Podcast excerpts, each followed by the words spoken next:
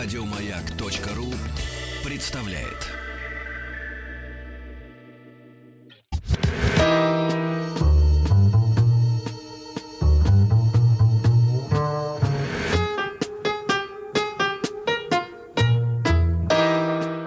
Иностранный отдел. Да, но по музыке все уже ясно. Просыпаемся, Вера Николаевна, просыпаемся, потому что солнце встало Я сейчас над буду страной. записывать. Э, Записывайте, да, будете молчать, Вместе со все страной. записывать. Нет, у нас тема, э, друзья, действительно очень интересная. Э, У нас в гостях Александр Станиславович Коршунов. Здравствуйте. Э, Здравствуйте. Доброе утро. Добрый день. Э, Историк, журналист, международник, лауреат премии службы внешней разведки Российской Федерации. И, собственно говоря, в общем-то, этим-то все и сказано. О чем бы ни говорил, Сказано, кстати, уже не раз. Уже не раз, да, наш да, гость Не впервые в этой студии. А чтобы нас, э, наш гость не рассказал, все будет интересно. Но м, в данной ситуации мы будем говорить о гестапо. Даже произносить утром страшно. Хотя в любой момент страшно произносить это слово. Оказалось, это же сочетание слов. Это не просто так, хотя звучит это гестапо. Гестапо а, и Брейбен... Брей... Как правильно это сказать? Брейтенбах. Брейбенбах, да. Брейтен. Брейтен- Брейтенбах. Бреттенбах, да. Э, Ну, давайте, знаете, с чего начнем? А, Много и фильмов много, и удачных фильмов, и все это связано с гестапо. А как оказалось, жизнь в гестапо. Она, знаете, одна есть кино есть, а гестапо. Вы думаете, веселее было А вообще на гестапо- самом не, деле? не, нет. Мне кажется, что гестапо еще более сложная конструкция. Вообще, чем мы себе представляем, потому что количество отделов э, в гестапо, эм, вот э, СС, СД, там все вместе, вот эта огромная структура, которая была в свое время, в 33 году же ведь появилась структура, да?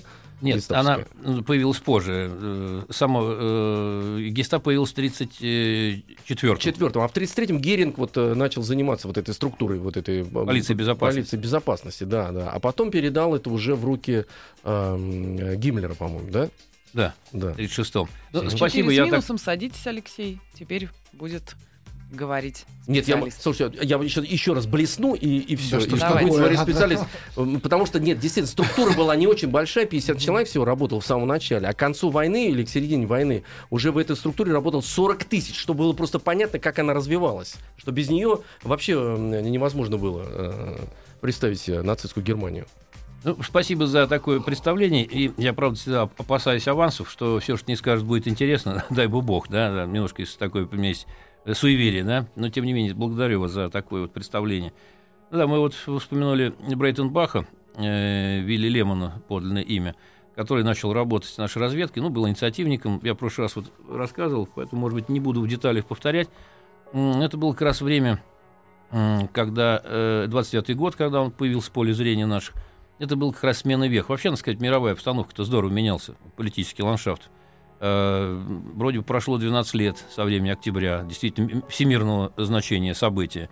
Э, Был создан Коминтерн, который мощно продвигал левые идеи и готовил мировую революцию. Но вот за 12 лет прошедших ситуация начала меняться, вот как бывает в жизни. Потихоньку, полегоньку мы не замечаем, как вдруг зима переходит в весну, вот эти мелкие изменения маленькие, потом оглядываешься и смотришь, что ландшафт уже политически совершенно иной, во многом обновлен. Ну и, во-первых, напомню, что в СССР началась индустриализация к концу 20-х годов. И, по сути, это было, отличало страну разительно от той, которой она была в начале, когда была создана внешняя разведка. Разруш- э, разрушенная гражданской войной, страна сравнительно бедная. Э, Германия начала подниматься потихоньку. Еще до прихода Гитлера уже там были и машиностроительные предприятия, эффективно работавшие, которые, кстати, помогали и участвовали в нашей индустриализации. Ну, а наша индустриализация приведет к тому, что СССР станет мощной военной державой. Всего за пять лет там будет создана основа тяжелой промышленности, которая даст СССР возможность по- потом уже выстоять во Второй мировой войне, создав мощную армию и свои системы вооружений. Вот поэтому Брайтон Бах был одним, хоть инициативщик, но он, конечно, отрицательно относился к нацистам внутренне.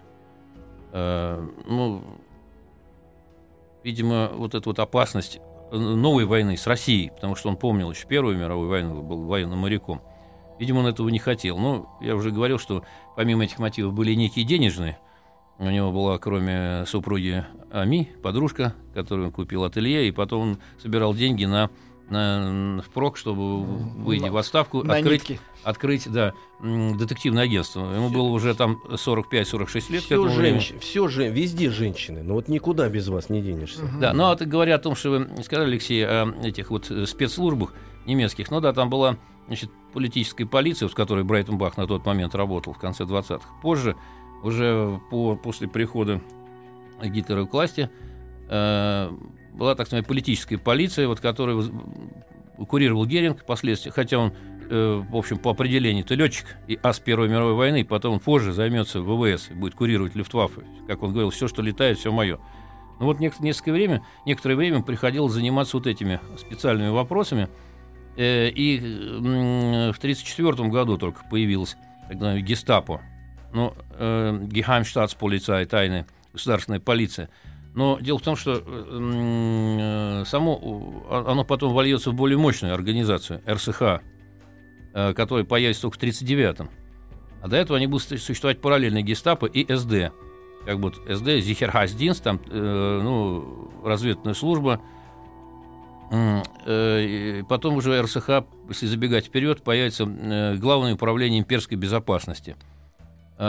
Reichssicherheitshauptamt, Главное управление имперской. Вот это уже будет мощная структура, будет частью ордена СС, который будет включать в себя войсковой компонент, Waffen СС, войска СС.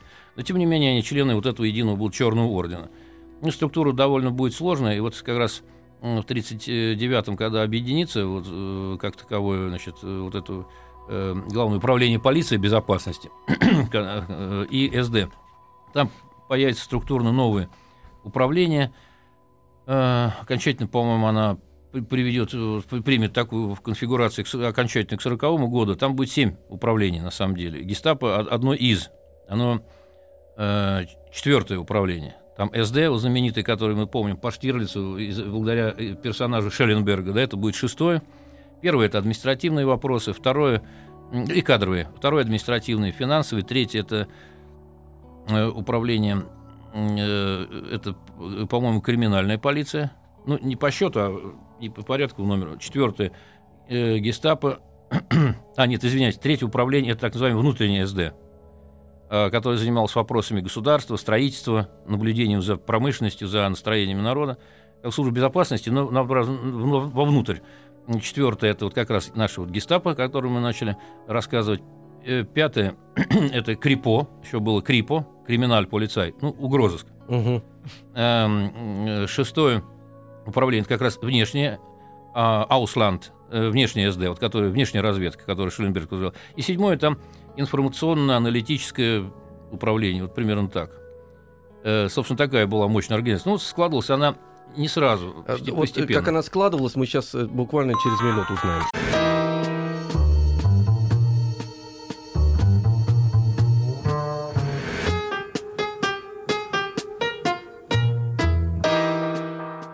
Иностранный отдел. Ребят, продолжаем. У нас тема серьезная. Эм, Сейчас мы разбираемся в структуре эм, э, гестапо и вот этой вот... э, Мы так Как- э, по- пока поняли, э, какое место гестапо среди других Среди, да, да, структур, структура сама, занимала. конечно, такая разветвленная и огромная. Гигантская. Об этом никто не задумывается, потому что гестапо просто находится на поверхности. За счет формы, за счет О, фильмов, за счет Штирлица. Ну, конечно. конечно, конечно. А Штирлиц, кстати говоря, он, ж где- он где был-то? Вот в этой Он был э, в шестом Аусланд, это внешняя разведка, СД. Внешняя разведка, СД. да. А Мюллер занимался внутренней разведкой, да? Или- Мюллер, да, а как раз Мюллер-то и гестапо Да, вот есть, ага. Ну, Лицо или- гестапо. или контрразведка, или тайная полиция. понятно. Все, все понятно хотя бы, да. Но со временем наш вот герой э, Вилли он же Брайтон-Бах, у- его будет э, никнейм да, в разведке, он попадет позже в гестапо. Это будет после 1934 года. А вообще вот первые годы сотрудничества с нашей разведкой, ну, э, они были как бы такими разгонными, потому что основные плоды будут пожаты позднее, как раз вот период уже после гитлеровский период, после Мгм. 1933 года. Но поначалу вот первые годы он давал полезную информацию о имея доступ к документам о том, как э, разработка дает советское посольство, отдельные его сотрудники, ну, как слежка ведется. Это было, в общем, э, полезная информация что, на упреждение. Потому что ведь многие э, наши сотрудники ИНО или разведки работали под прикрытием официальных должностей. Поэтому она была крайне важна для их безопасности. А вот один нюанс мы упустили. Как произошло, э, что он стал работать на советы? А, ну я в прошлой пр- программе рассказывал. Сначала вышел на наших инициативщик, его друг, который лишился работы. Мгм. После нескольких месяцев контактов с ним был, стало ясно, что человек, в общем, вторичен, что у него нет, не он главный, кто-то за ним стоит по уровню информации, которую он давал, по степени уверенности, с которой он об этом говорил. Ну, так вот вышли на Брайтенбаха, и он согласился работать в 29-м. Мгм. Вот, а вот как раз первые годы, ну, это было полезно, он, по сути, помогал э, опекать посольство, да, опекал, вот, информационно помогал нашим. Э, ну, и через, там были тогда кураторы от разведки, Герман Клесмент э, по нику Генрих и Карл э, Гурский по значит, э, разведке, э, секре- конспиративный монгол. Вот он их предупреждал об облавах, которые го- готовит полиция, о разработках. И, кстати, вот э, помогло это предотвратить катастрофу, вывести из Германии заранее, буквально там в последний момент, двух нелегалов. Таки его жену Юну, Эриха Таки.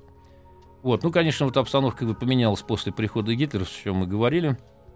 И вот политическую полицию Пруссии, самой большой земли, возглавил Ге- Геринг, и началась чистка. Э, Интересно, что Геринг начал с того, что вычистил из этой полиции всех порядочных людей, как считалось, таких э, профессионалов. Ам, Ну и э, тут как бы трагикомично получилось, что на их посты назначили, назначены были приверженцы нацистов. А Тем более, что э, многие из них в пр- предыдущие годы э, ну, были э, там, как вот была такая формула в Германии, в Берлине, эм, э, гости, гости государства, э, то есть зэки, кто, Мгм. кто в тюрьме сидел. Вот многие из них были вот этими гостями государства, которые сидели в тюрьмах. И, э, кстати, вот в тюрьме того же ведомства на, расположена на Александр Плац, и вот они теперь, э, по сути, через несколько лет из этих камер переехали в кабинеты. Вот такая, ну, некоторые профессионалы остались, конечно, полезные для дела. Брайтенбах был, э, имел хорошую репутацию крепкого профессионального человека, он остался. Вот. Ну, э, потом, значит, э, информация, которая от него пришла, это то, что вот, эм, вот это вот э, ведомство вот это новое, оно начало э, собирать вокруг себя, аккумулировать чиновников еще в 20-х годах, кто работал э, и имел большие связи в организации германской компартии. И для нацистов это был враг номер один на тот момент, э, коммунисты.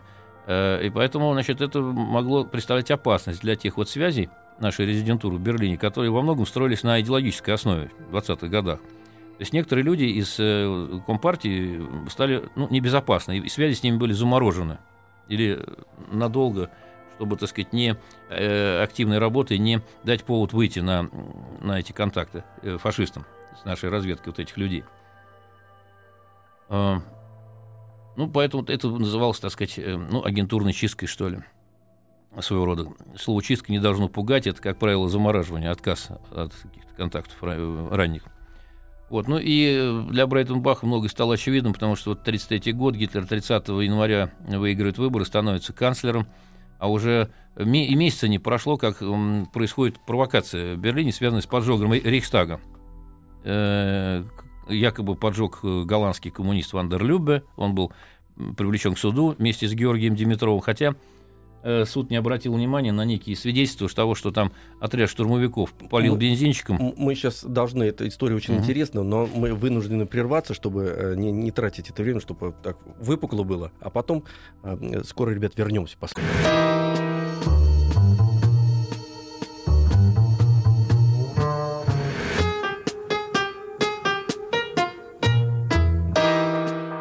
Иностранный отдел.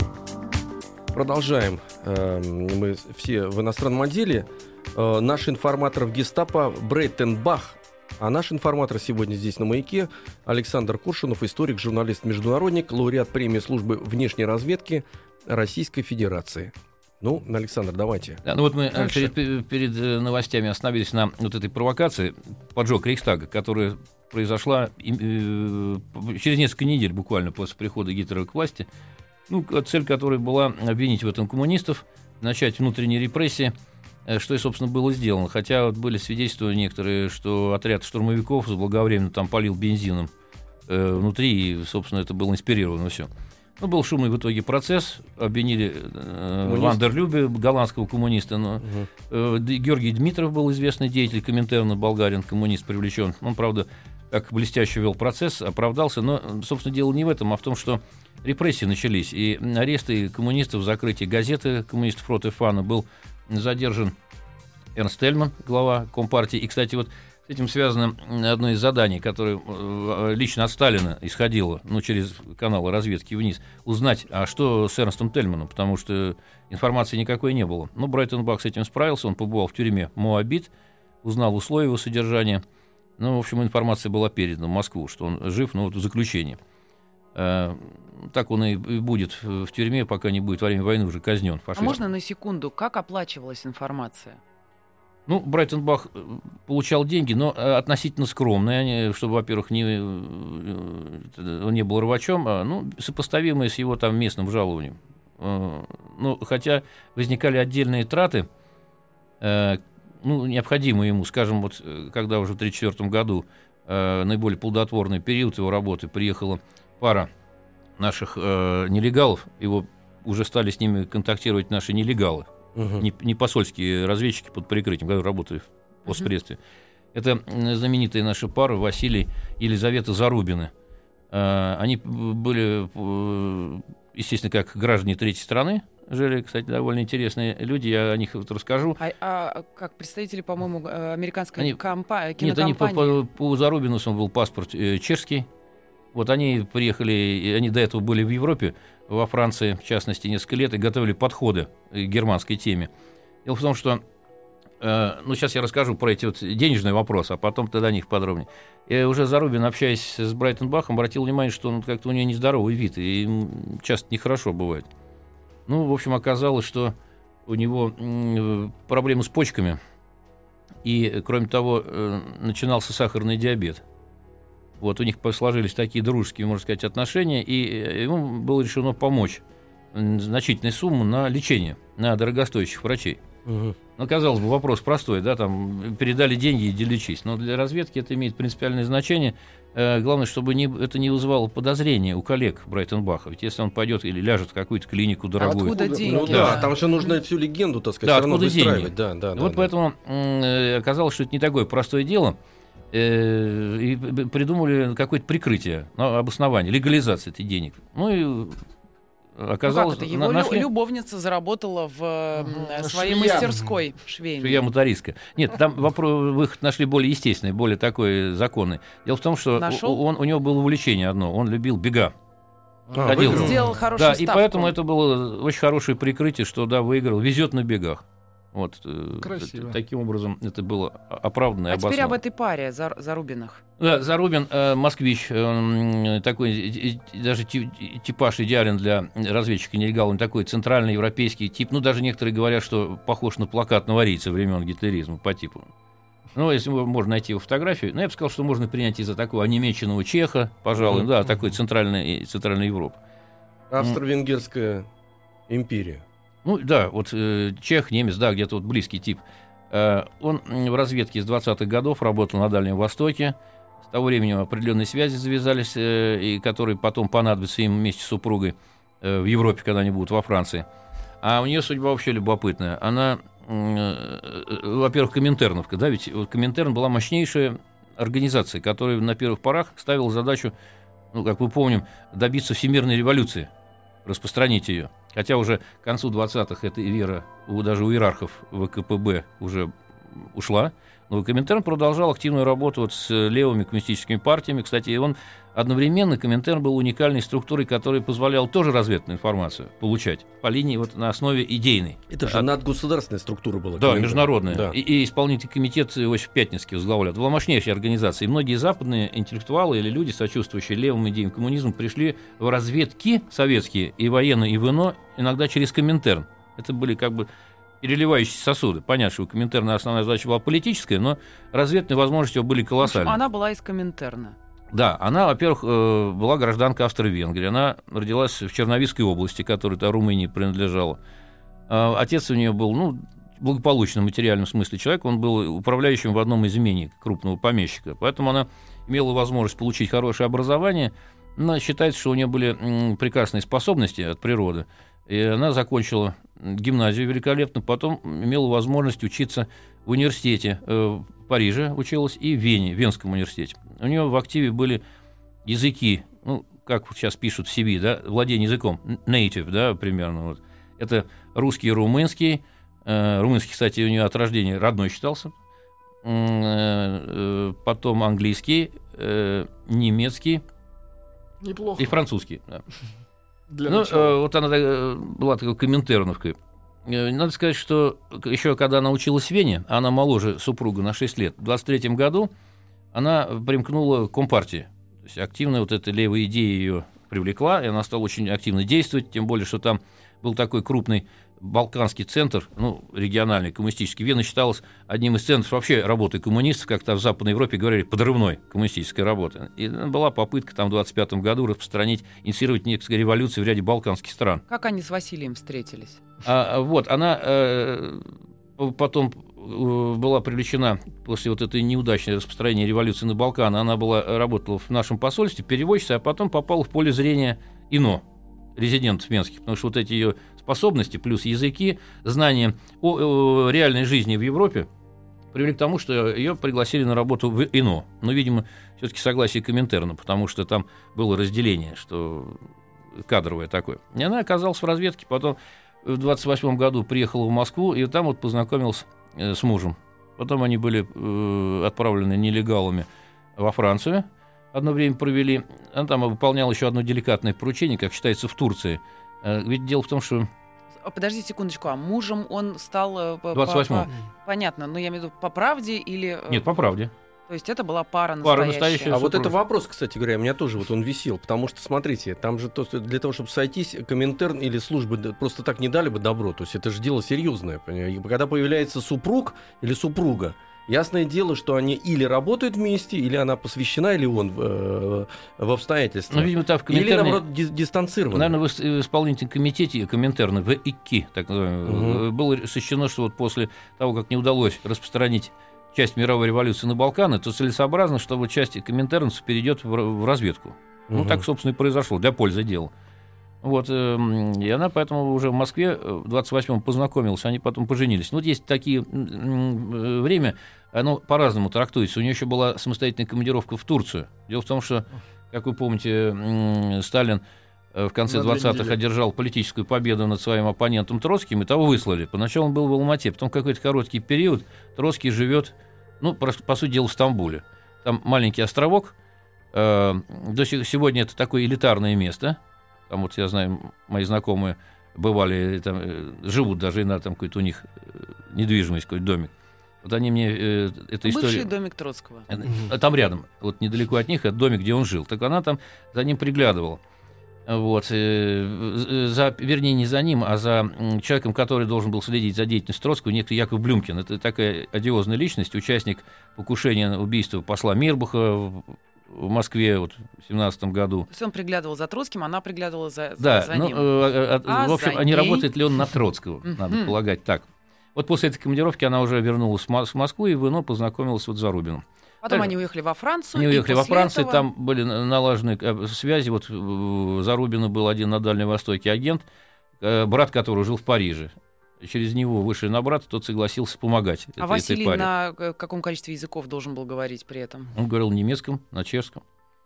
Э, э, И, значит, вот этот новый контакт в Париже дал им возможность, ну, такой прочно укорениться. Тем более, что этот человек имел свое ателье рекламное, у него были помещения, он взял Зарубиных соучредителей, они как бы вместе этим бизнесом занимались, что было благоприятно для прикрышки. А, Интересно, что тут сработали и эм, связи с Зарубиной, еще венские. Э, э, Какие-то знакомые по Вене оказались в Париже, и они имели э, знакомство с немецким журналистом, любовницей которого была секретарша посольства немецкого в Берлине. Она тоже стала потом работать на них, и, по сути, переписка шла э, между посольством немецким во Франции и Берлином, они- была подконтрольна. А Ну. де- девочка, извините, э, нюанс, чтобы картина была. Он такой симпатичный э, европеец, она в женщина как видная. Да, но у нее, конечно, такие южные черты, э, Ага. южные европейки видны. И Мгм. можно принять, ну, м, может быть, из, э, румынка, может быть, гречанка. Гречанка, да. Да, вот такой южноевропейский. Было, да. И как это говорят э, э, специалисты э, в области э, э вопросов э, расы генетики, средиземноморский тип такой, вот. Вот, точнее. Ну, хорошо. Северная Европа и Южная. Да. Ну, мы давайте вернемся к основной теме, да. Э, они переехали, соответственно, в Германию, и там они встретились с нашим героем. Да, вот они Значит, приехали в Германию, мы немножко тут я забежал вперед, рассказав про этот случай вот с лечением Брайтенбаха. Но э, Брайтенбах тем временем, его авторитет реноме росло, э, там даже, значит, э, ему поручали такие ответственные задачи, и тут произошла, ну, такая крупная как бы удача. Дело в том, что ну, в этой гестапо, как и во многих подобных организациях, была ротация сотрудников. На одном направлении поработал человек, потом он какой-то другой ставит. И вот, в частности, Лемон Э, в середине 30-х годов поручили, как это называется у профессионалов, контрразведное обеспечение секретных объектов. Ну, то есть контрразведка, чтобы пресекать попытки врага и вражеских шпионов э, попасть на какой-то режимный объект. Вот, и, и так получилось, что он должен был в этом смысле обеспечивать ряд оборонных предприятий и получил доступ к информации о создании новейшей техники Германии. Надо сказать, что она очень бурно развивалась, и уже тогда зарождались вот технические основы вот того, той новой стратегии, которую Вермахт будет использовать с 1939 года, Блицкрига, вот элементы совершенно новой войны, которые еще ну, не виданы, которые не было еще в Первую мировую. Э, это связано, ну, в частности, он получил доступ к информации по ракетам. Тогда уже шли работы над Фау-1. Вот. Э, эта информация была лично ино потом доставлена э, и Сталину, и Ворошилову, наркому обороны. Э, ну, э, и обычные вооружения тоже, потому что, ну, по-моему, минимум с десяток видов новейших вооружений он получил представление о них и, и какую-то информацию.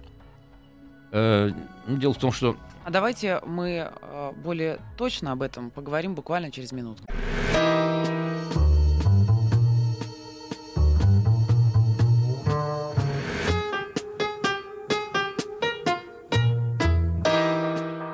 Иностранный отдел. Слушайте, вот э, разговариваем про разведку, начинают такие вещи вскрывать, не буду ничего говорить, uh-huh. ничего не буду говорить. Вещи просто вскрываются о нас же. Uh-huh. Не знаешь, с кем работаешь. Ну, нет, мы... Э, да нет, все очень Что просто. Нет, Мне да кажется, нет. у нас у каждого второго э, в нет, стране да нет. примерно копни. кто-то копни uh-huh. будут разведчики. От вас я не ожидал этого. От вас. Теперь буду все вообще скрывать. Ничего вам говорить не буду. Бойтесь, это генетически передается. У меня мама офицер.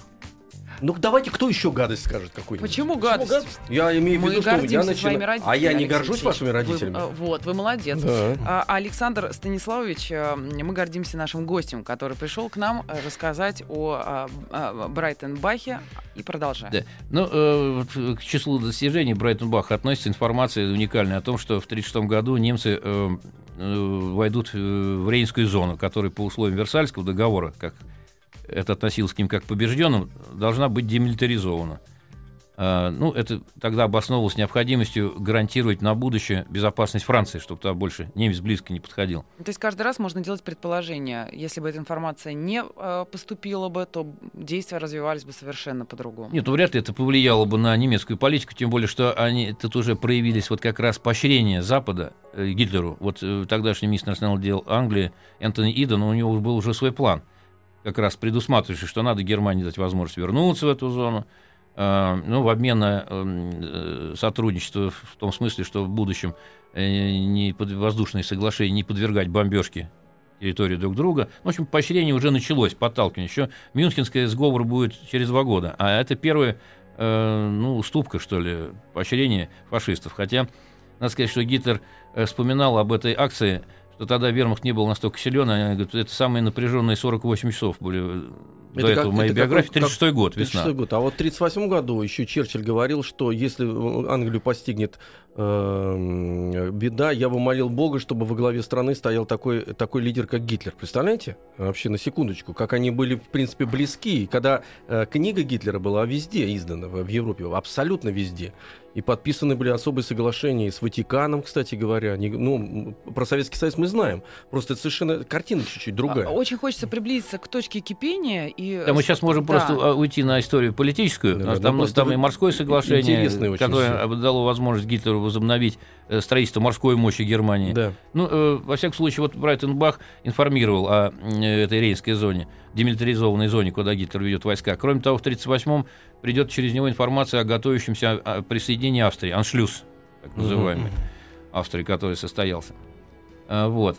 Но и вот говоря о- потом уже о тех э, вот, доступах к технике, которые получил Брайтон Бах к предприятиям, он м, передал информацию, ну, там минимум о 10 видов вооружений, которые будут вот этим вот, ну, геном, да, новой войны, новой стиля войны. Ну, в частности, э, ну, хотя, может быть, возникнет вопрос, что изучение военной техники э, противника или врага – это прерогатива военной разведки. Но так получилось, что э, по линии ИНО, э, политической, эта информация пошла через Брайтон Бах. Ее, конечно, не- нельзя было игнорировать, очень ценная.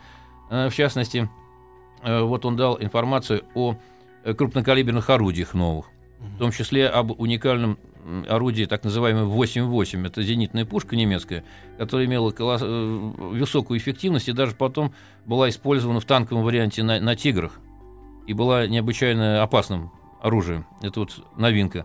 Второе – это автоматические зенитные орудия малокалиберные. Дело в том, что вот немцам э, в первой части войны, Второй мировой, удастся создать самую, пожалуй, эффективную э, систему войсковой ПВО, то есть прикрытие своих войск от авиации противника. Это малокалиберные автоматические пушки 20-миллиметровые.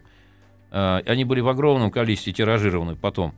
И это составляло большую опасность. Э, Революционный шаг был в том, что в этом деле, поскольку э, тяжелые зенитные орудия, они э, не такие подвижные в смысле ведения огня, они только по высоколетящим целям хороши, может быть. А для действий против штурмовой авиации, которая непосредственно с малой высоты атакует ваши войска, вот это идеальное оружие У нас буквально три минуты. Э, Были ли моменты, когда э, уже, может быть, пытались рассекретить э, то, чем занимался Брейтон Бах? То есть, я имею в виду, страна, собственно, немецкая.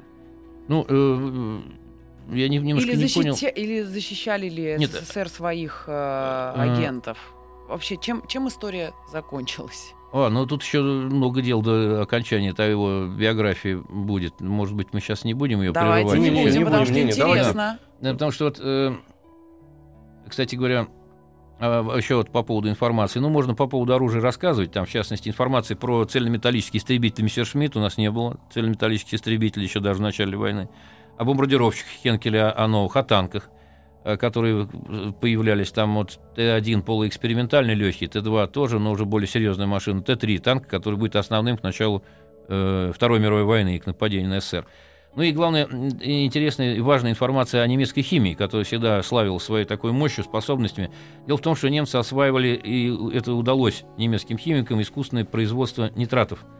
Эм, Они ее решили. Это компонент для взрывчатки. То есть для производства боеприпасов это очень важно. А Германия была крайне зависима от, э, от, селитры и вывозила, э, возила из-за границы. Так что в случае войны, если бы они не изобрели этот способ искусственного изобретения, то могли бы лишиться источника пополнения так сказать, боеприпасами армии. А они это сделали, в общем, зависимость от Чили стала уже не, несущественной, откуда селитру завозили. Кроме того, данные о работах активных тоже удачных, которые не шли в создание синтетического бензина из бурого угля. Это тоже им потом поможет.